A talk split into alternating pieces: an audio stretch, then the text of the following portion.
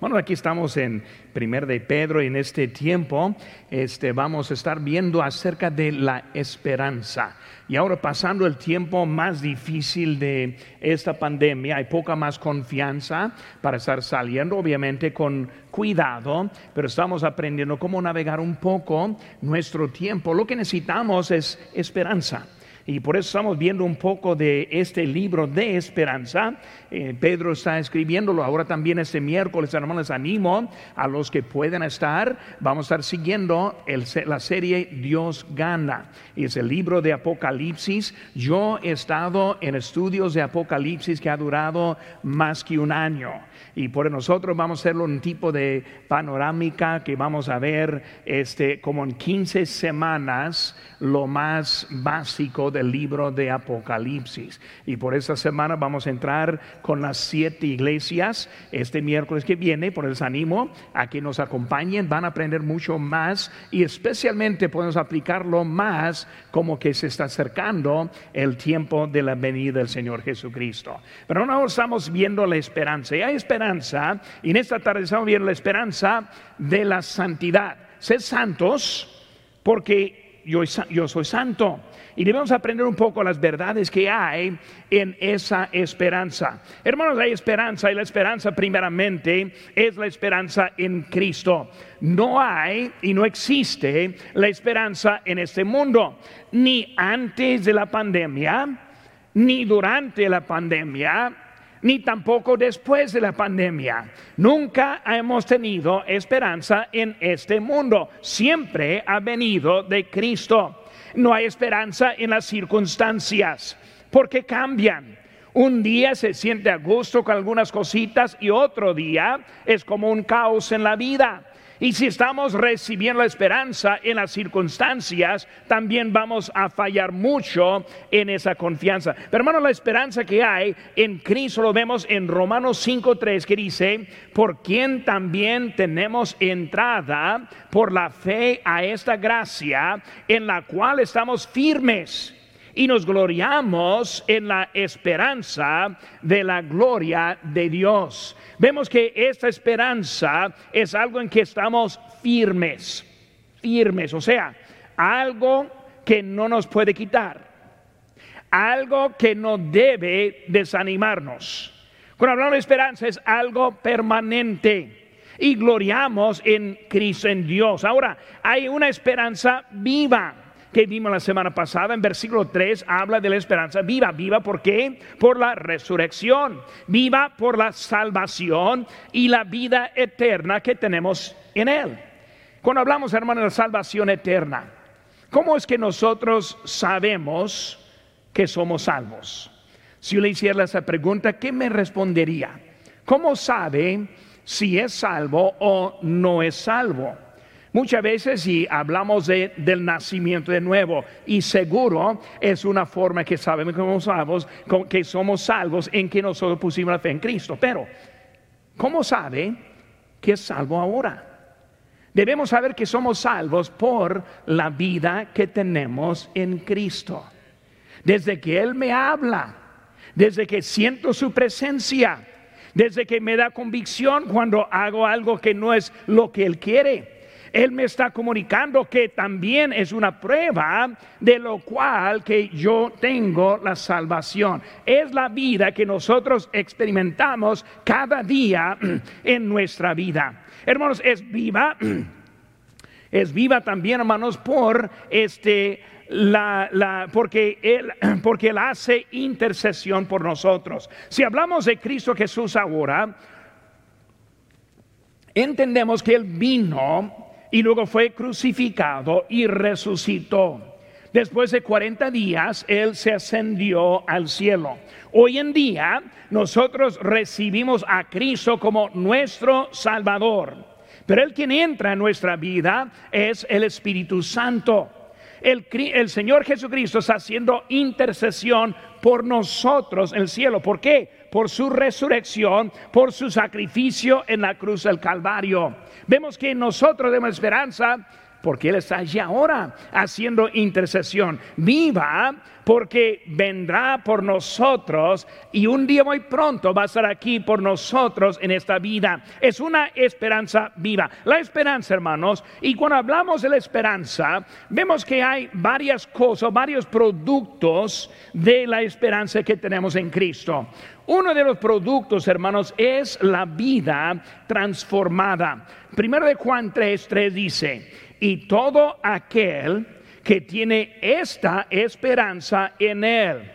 Se purifica a sí mismo, así como Él es puro. Hablando de la santificación, porque tenemos esa esperanza y luego yo tengo un deseo tener una vida transformada. Yo tengo un deseo de ser un hombre diferente. No quiero ser como de antes, sino quiero algo diferente en mi vida. La esperanza que tenemos es esperanza porque no nos deja igual nuestro Señor. Gracias a Dios por la vida cambiada. Gracias a Dios que no, no tenemos que sufrir como los que vemos en el mundo. Siento mal por los que veo en las calles tiradas, en sus vicios y no pueden separarse. Hermanos, nosotros tenemos algo diferente que viene no de nosotros, sino de Cristo en nosotros. Gracias Dios por eso. Esperanza, hermanos, porque nos dio otro espíritu. En 2 Timoteo dice, porque no nos ha dado Dios espíritu de cobardía, sino de poder, de amor y de dominio propio. Él nos ha dado un espíritu diferente, dominio propio. ¿Qué significa eso? Significa que yo estoy poniendo mi cuerpo en servidumbre. Está hablando de, cuando hablamos de santidad, es algo que produce Cristo en nosotros, pero tenemos nuestra voluntad para seguirle a Cristo o rechazarle. La esperanza en la santidad, lo que produce la santidad. Por eso vamos a ver ahora cinco cositas en que lo que produce la santidad en nuestra vida que vemos aquí en, nuestra, nuestra lectura. Primera cosa, hermanos, la gloria de Dios, la gloria de Dios. La esperanza que tenemos es la gloria de Dios. Hermanos, nosotros venimos aquí para adorar a Dios. Entramos cantando himnos y luego cantos espirituales. Estamos aquí para dar la gloria a nuestro Dios, porque a Él lo, lo merece. A Él le damos esa gloria. Hermano, cuando hablamos de la gloria, versículo 13, dice, por tanto, ceñid los lomos de vuestro entendimiento. Primera cosa, hermanos, el entendimiento. Ceñid los lomos. ¿Qué está hablando en eso? ¿Qué está hablando en esa, en esa frase? Hermanos, está hablando de nuestros pensamientos, nuestro entendimiento. Está hablando de organizar los pensamientos. ¿Saben qué, hermanos? Debemos tener en nuestra vida una organización en que nosotros creemos. No vivimos por las emociones. Algunos quieren este, definir la palabra amor como si fuera un tipo de emoción, cuando en realidad el amor no es de la emoción. El amor sí nos da emociones, pero no es la emoción. Viene de una decisión que tomamos. Y luego en eso encontramos el amor que produce cosas en nosotros. Por hablando de eso, hermanos, debemos organizar los pensamientos. Debemos, hermanos, tener disciplina en lo que nosotros pensamos. De vez en cuando pasan pensamientos malos. Debe echarlos afuera. Disciplinar la vida en que va a pensar. Hermano, muchas veces los pensamientos, emociones quieren controlarnos a nosotros. Un día ahí en los Mosis, Sinaloa, estuve caminando y yo sabía en esa zona, esa eh, colonia, habían algunos perros bravos y por ello llevé en mi bolsa una, este, una lata de pimienta, la spray de pimienta para, pues, para los perros, ¿verdad? Y por eso ahí andaba yo bien, bravo. Y luego, este, vengan, este, si quieren los perros, bien, que, que vengan, yo tengo una sorpresa para ti. Y seguro llegó un perro bravo. Y yo soy muy, mucho muy valiente con ese perro que venía muy bravo. Saqué el spray. Está bien, vente. no hay problema. Y cuando empecé a echarle con el spray, no, no sirvió. Nomás un puff y nada más. Y luego el perro se asustó con ese puff y yo me asusté con ese puff.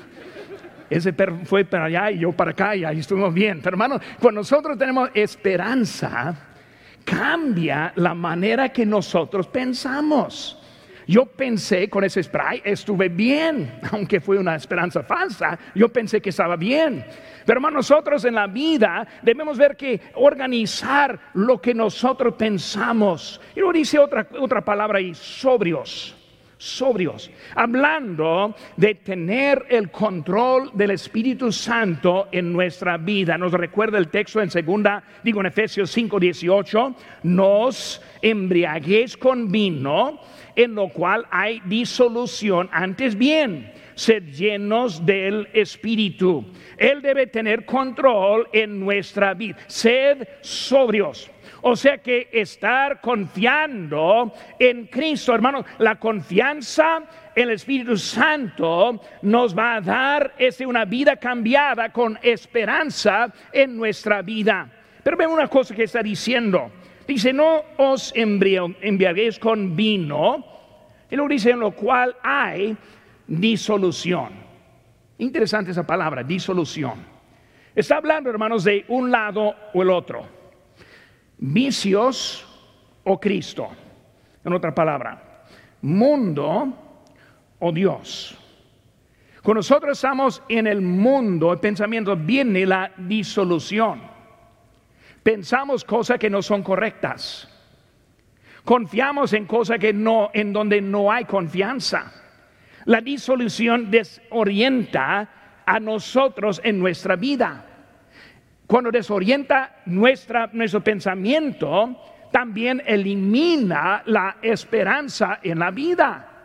Pues muchas veces andamos sin esperanza porque hemos permitido tanto el mundo en nuestros pensamientos y tan menos el Espíritu Santo que ahora él el mundo está controlándonos en vez de el Espíritu Santo controlando la vida. Por eso, entendimiento. Hay, hermanos, hay unos, hay unos de propósito que viven la vida engañada. Santiago 1.22 dice, pero sed hacedores de la palabra y no tan solamente oidores. Y luego dice, engañándoos a vosotros mismos. De propósito. Dejamos al lado el mandamiento de Dios, dejamos al lado lo que es el deseo de Dios y nosotros pensamos en otra cosa, nos engañamos ponemos atención en cosas que no son buenas y eliminamos lo que nos ayuda en la, vida. Eh, dice hermanos, buen entendimiento. En Salmo 111, 10 dice, buen entendimiento tienen todos los que practican qué? Los mandamientos. Si obedecemos, buen entendimiento.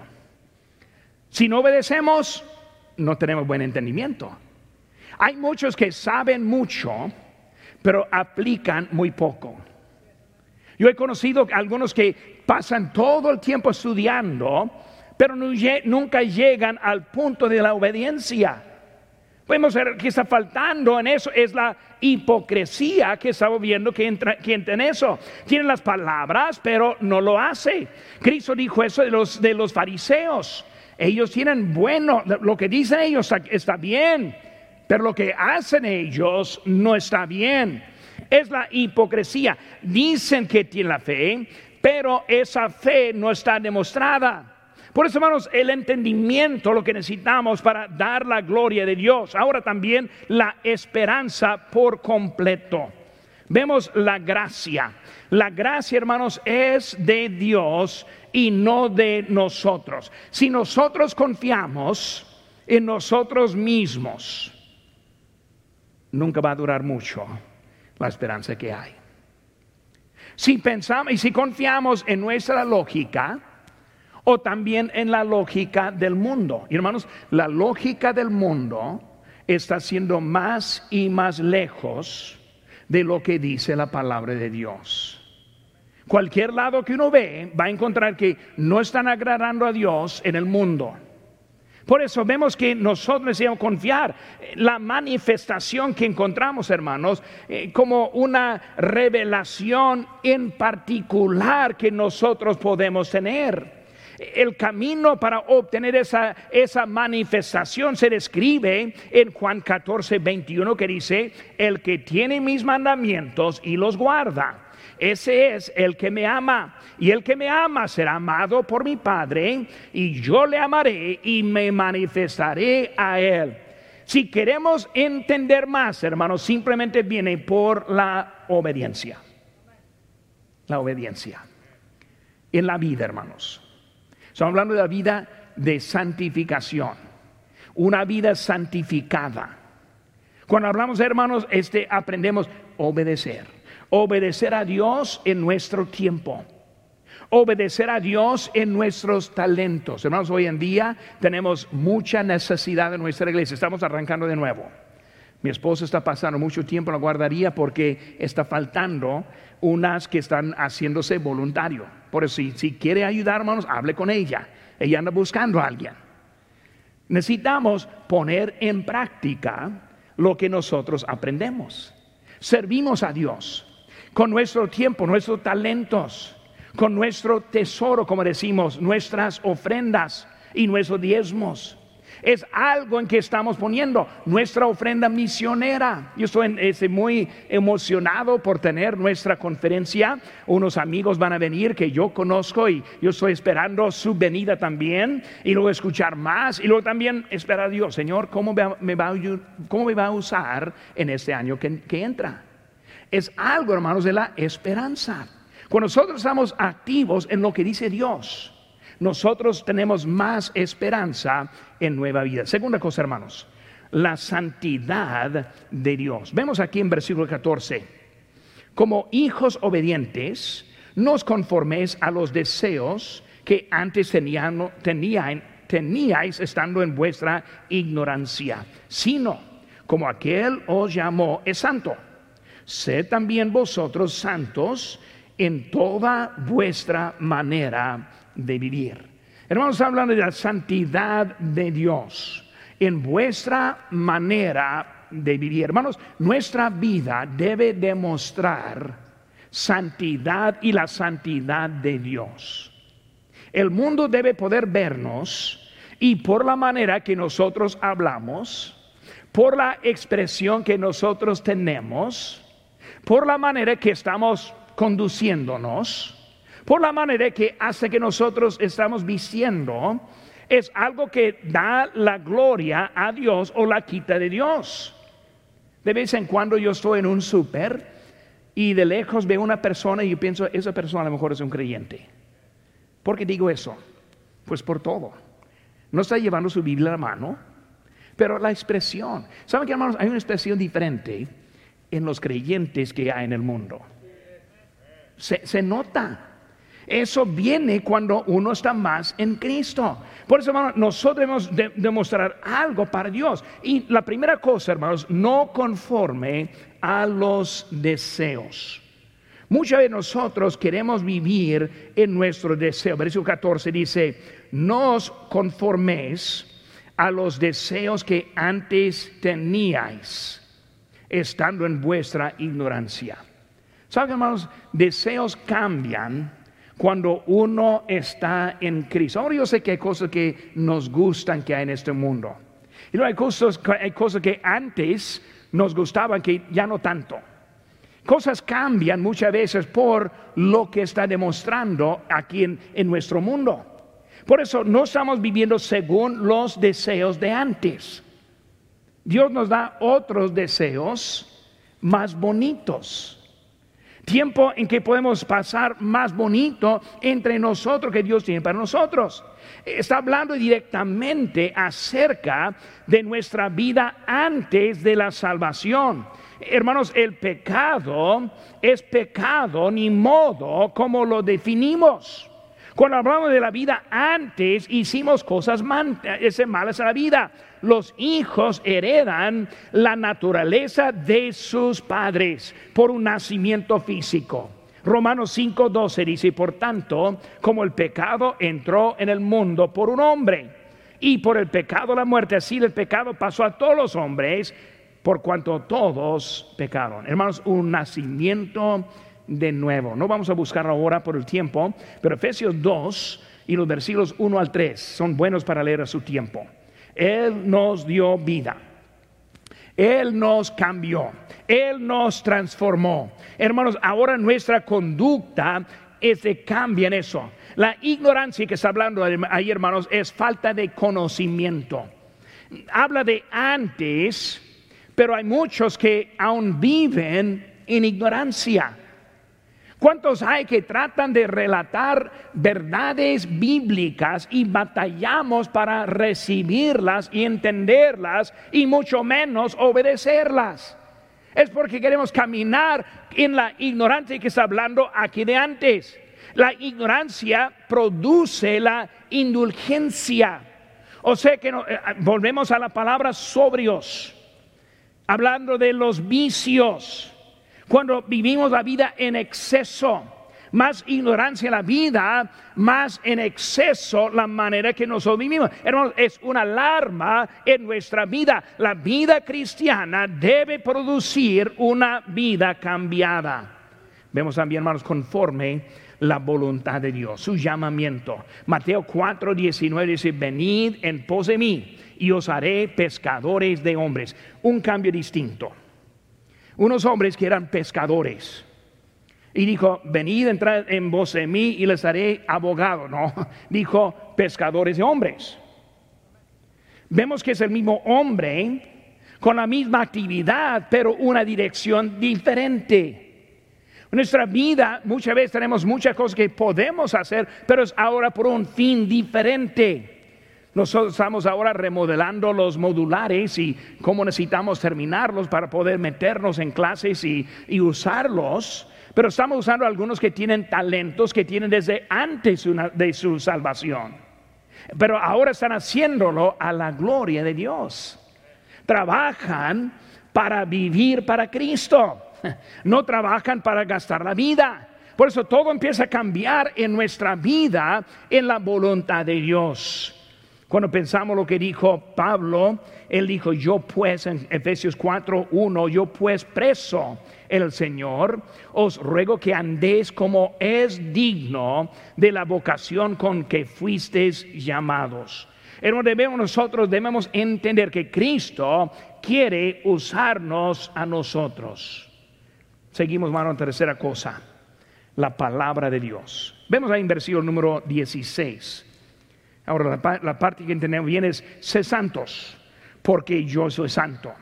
Pero antes de esa frase dice, porque escrito está la palabra de Dios. Porque escrito está recordando la tentación de Satanás. ¿Cómo respondió Cristo?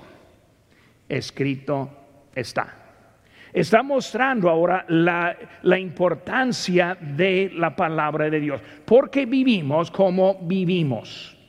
Porque hacemos lo que hacemos. Porque hablamos. Porque creemos en lo que creemos. Debe ser más que todo, hermanos, de la palabra de Dios. Vemos en la palabra de Dios la constancia. La, la palabra de Dios es constante. Hay muchos que viven la vida esperando voces voces del, según ellos, el Espíritu Santo, lo que sea, pero siempre esperando su, su noticia directa. No hay mucha confianza en eso, hermanos, porque no saben de dónde viene la siguiente frase. Pero en la palabra hay constancia.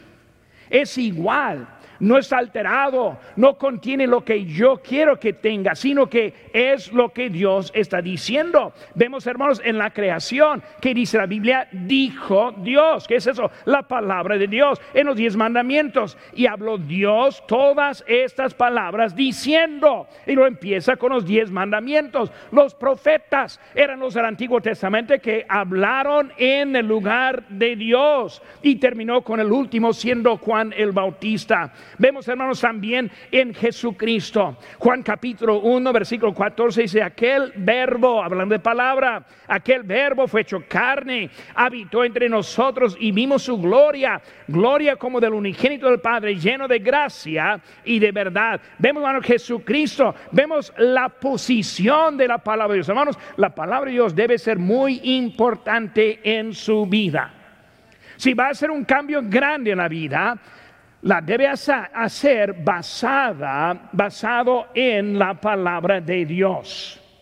No lo que quiere decir, sino lo que ¿qué dice, hermanos, aquí en Salmo 138, 2 dice, porque has engrandecido tu nombre, y sigue diciendo, y tu palabra sobre todas las cosas la palabra de Dios de mucha importancia. Vemos, hermanos, con su venida. Estamos estudiando ahora el libro de Apocalipsis, lo vamos a ver más, eh, más adelante, pero su apariencia en Apocalipsis 19, 13 dice, estaba vestido de una ropa teñida en sangre, obviamente Jesucristo, y su nombre es el verbo de Dios. Vemos con la autoridad en Apocalipsis 19, 15, de su boca sale una espada aguda para herir con ella a las naciones. Vemos, hermanos, el poder y la autoridad y la constancia de la palabra de Dios. Nosotros somos una iglesia que ponemos mucha, mucho énfasis en la palabra de Dios. tenemos cuidado con cuál Biblia usamos. Esta Biblia que usamos no es simplemente decir, ah, es la mejor, no, es la única. No la vamos a cambiar. La palabra de Dios. Hermano, debemos entender la importancia de su palabra, la confianza está establecida. Salmo 119, 89, para siempre, oh Jehová, permanece tu palabra en los cielos. Para siempre, hermanos, no va a cambiar. Todo, hermanos, se cumplirá en Mateo 5, 18, porque de cierto os digo que hasta que pase el cielo y la tierra, ni una cota, ni una tilde pasará de la ley hasta que todo se haya cumplido. Es la palabra de Dios. Vemos en capítulo 2, perdón, capítulo 1, versículo 23. Siendo renacidos, no de simiente corruptible, sino de incorruptible por la palabra de Dios que vive y permanece para siempre. Versículo 25. Mas la palabra del Señor permanece para siempre. Hermanos, vemos que ahora la palabra de Dios en nuestra vida. Esperanza. Esperanza. Si no hay confianza en su palabra, no va a tener esperanza en la vida, en la vida viene de la palabra de Dios. Tenemos el número 4, el juicio de Dios. Versículo 17, 1 Pedro 1, 17. Y si invocáis por Padre aquel que sin aceptación de personas juzga según la obra de cada uno conducíos en temor todo el tiempo de vuestra peregrinación. Hermanos, vemos ahora el juicio de Dios. ¿El juicio en qué? De obras, de obras. Cuando hablamos de las obras, y mi tiempo está acabando, pero hablando de cómo, cómo es, vamos a ser juzgados según las obras, vamos a ver eso ahorita. Pero vemos, hermanos, que cuando hablamos de las obras, inicia de algún lugar. Por eso lo que yo hago tiene un principio. Ahora, pocas veces hacemos sin pensar, menos que es un joven de como 12, 13 años de edad, Ellos hacen mucho sin pensar. Mi frase más usada con mis hijos cuando estaban en la casa era, hijo, piensa. Siempre hacía cosas así, hijo, ¿qué estás pensando? Piensa. Eh, se pone en cambio tu cerebro antes de hacer alguna cosa. Pero bueno, cuando hablamos de nuestra vida, ¿cómo es que nosotros pecamos? Comienza en el corazón. Ahora, pensamos rápidamente, hermanos, los ojos. En Génesis 3:6, vio la mujer que el árbol era bueno, lo vio. La mente Romanos 8:5, porque los que son de la carne piensan en las cosas de la carne, Los designios de la carne son enemistad contra Dios. Los ojos, la mente, el corazón. Génesis 6:5. Y vio Jehová que la maldad de los hombres era mucha en la tierra y que todo designio de los pensamientos del corazón de ellos era de continuo solamente el mal. No comenzó el corazón, comenzó con los ojos, siguió con la mente, entró al corazón Vemos, hermanos, las obras y luego de eso sale lo que es, hermanos, hay pecado del corazón. Como hablamos de la codicia, es pecado y como ya hemos leído en otras ocasiones en Mateo 5, 18, pero yo os digo que cualquiera que mira a una mujer para codiciarla, ya adulteró con ella en su corazón. Está hablando, hermanos, del corazón. Hay que cuidar lo que pensamos.